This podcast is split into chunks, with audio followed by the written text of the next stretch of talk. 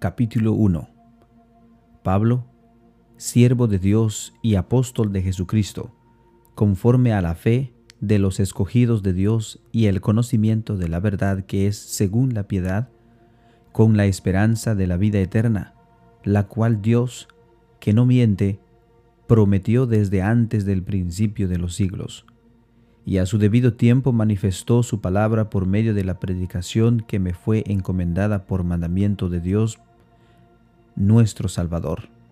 A Tito, verdadero hijo en, el, en, el común, en la común fe, a Tito, verdadero hijo en la común fe, gracia, misericordia y paz de Dios Padre y del Señor Jesucristo nuestro Salvador.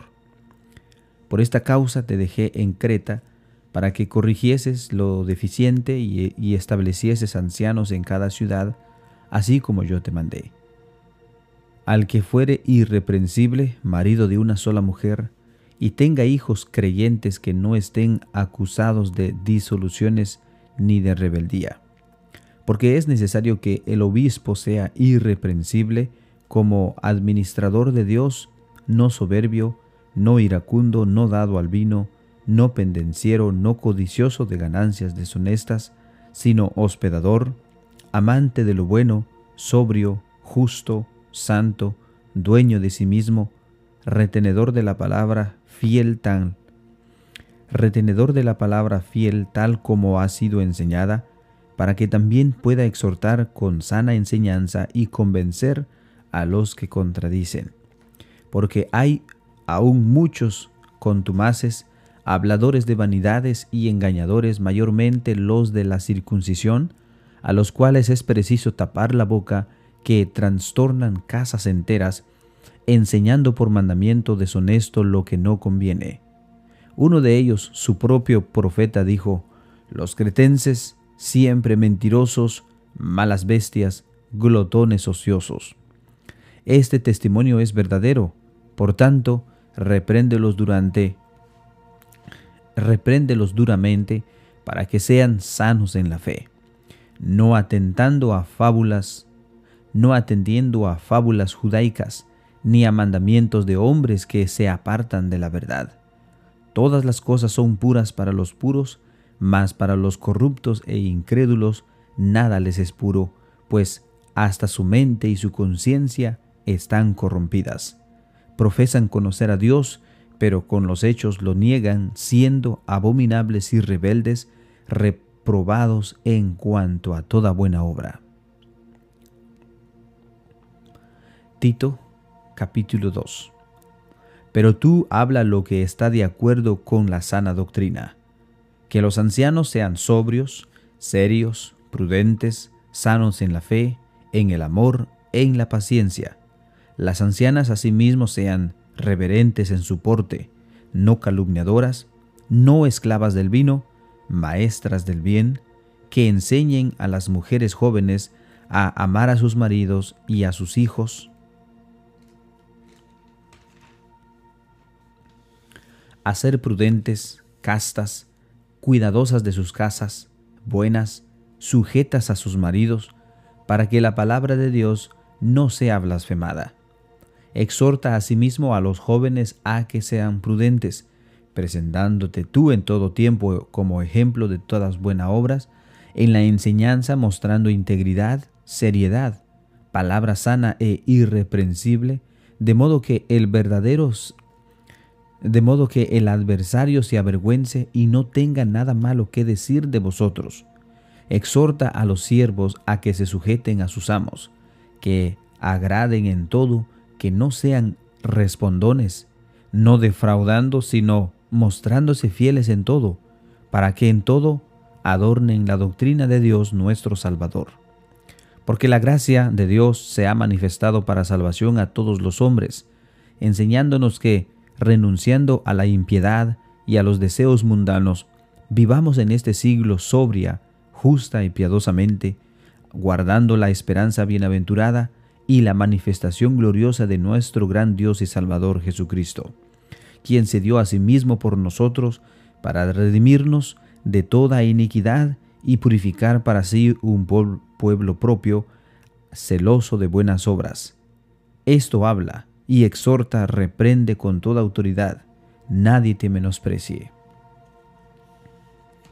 Tito capítulo 3 Recuérdales que se sujeten a los, gobernador, a los gobernantes y autoridades que obedezcan, que estén dispuestos a toda buena obra, que nadie difamen, que a nadie difamen, que no sean pendencieros, sino amables, mostrando toda mansedumbre para con todos los hombres.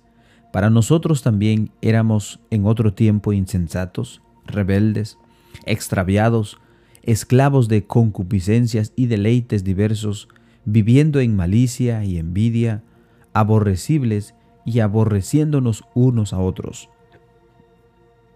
Pero cuando se manifestó la bondad de Dios nuestro Salvador y su amor para con los hombres, nos salvó no por obras de justicia que nosotros hubiésemos hecho, sino por su misericordia, por el lavamiento de la regeneración y por la renovación en el Espíritu Santo, el cual derramó en nosotros abundantemente por Jesucristo nuestro Salvador, para que justificados por su gracia, viniésemos a ser herederos conforme a la esperanza de la vida eterna.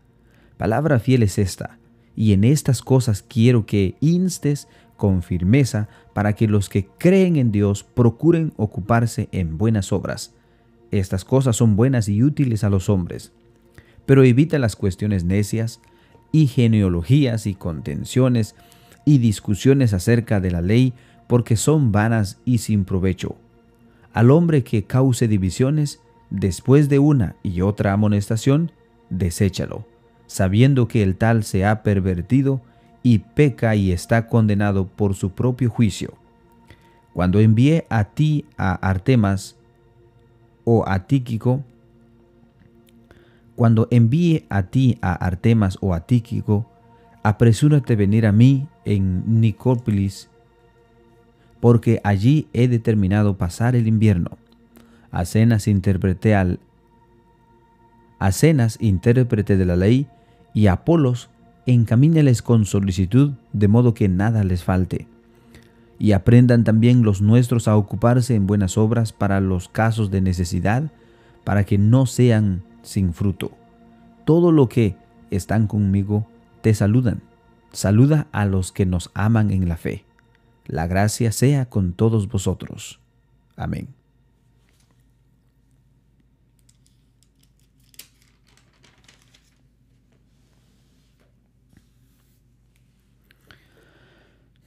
Filemón capítulo 1 Pablo, prisionero de Jesucristo y el hermano Timoteo, al amado Filemón, colaborador nuestro, a la amada hermana Apía y a Arquipo, nuestro compañero de milicia, y a la iglesia que está en tu casa.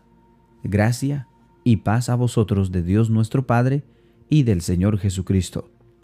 Doy gracias a mi Dios, haciendo siempre memoria de ti en mis oraciones, porque oigo del amor y de la fe que tienes hacia el Señor Jesús y para con todos los santos, para que la participación de tu fe sea eficaz en el conocimiento de todo el bien que está en vosotros por Jesucristo Jesús. Por Cristo Jesús.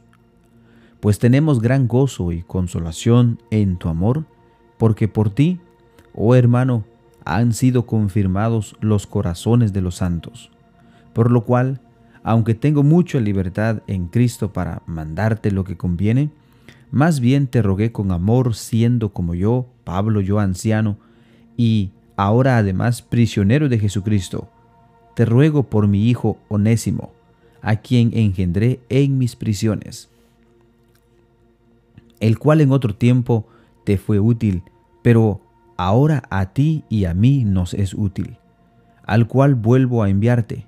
Tú pues, recíbele con como a mí mismo yo quisiera retenerle conmigo para que en lugar tuyo me sirviere en mis prisiones por el Evangelio, pero nada quise hacer sin tu consentimiento, para que tu favor no fuese como de necesidad, sino voluntario. Porque quizás para esto apartó de ti,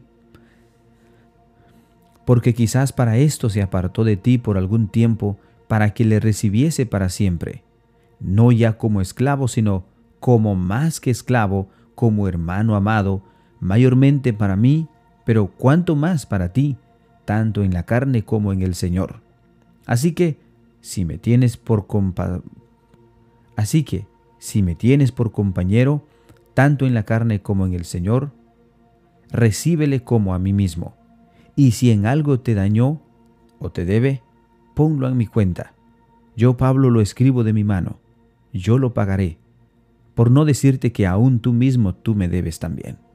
Si, hermano, tenga yo algún provecho de ti en el Señor, conforta mi corazón en el Señor. Te he escrito conforme te he escrito confiando en tu obediencia, sabiendo que harás aún más de lo que te digo. Prepárame también alojamiento porque espero que por vuestras oraciones os seré concedido. Te saludan Epáfras, mi compañero de prisiones por Jesucristo Jesús, por Cristo Jesús, Marcos, Aristarco, Demas y Lucas, mis colaboradores. La gracia de nuestro Señor Jesucristo sea con vuestro espíritu. Amén.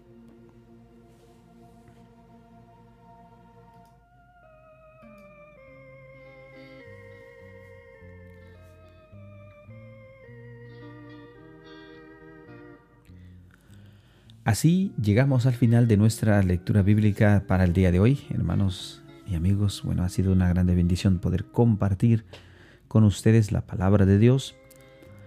Cartas tan hermosas de Pablo eh, escribiendo a sus compañeros de milicia, aquellos que lucharon por la fe en Jesucristo. Sin duda, hermanos, cada uno de ellos ahora descansan en el Señor.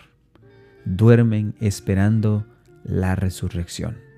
Y eso es lo que nosotros debemos de buscar, hermanos, que nuestra vida en esta tierra sea una vida agradable delante de Dios y que al igual como ellos sirvieron a los hermanos de una o de otra manera, también nosotros lo podamos hacer con cada uno de nuestros hermanos. Que tengan un maravilloso, maravilloso día, hermanos. Que Dios los bendiga. Paz a cada uno de ustedes.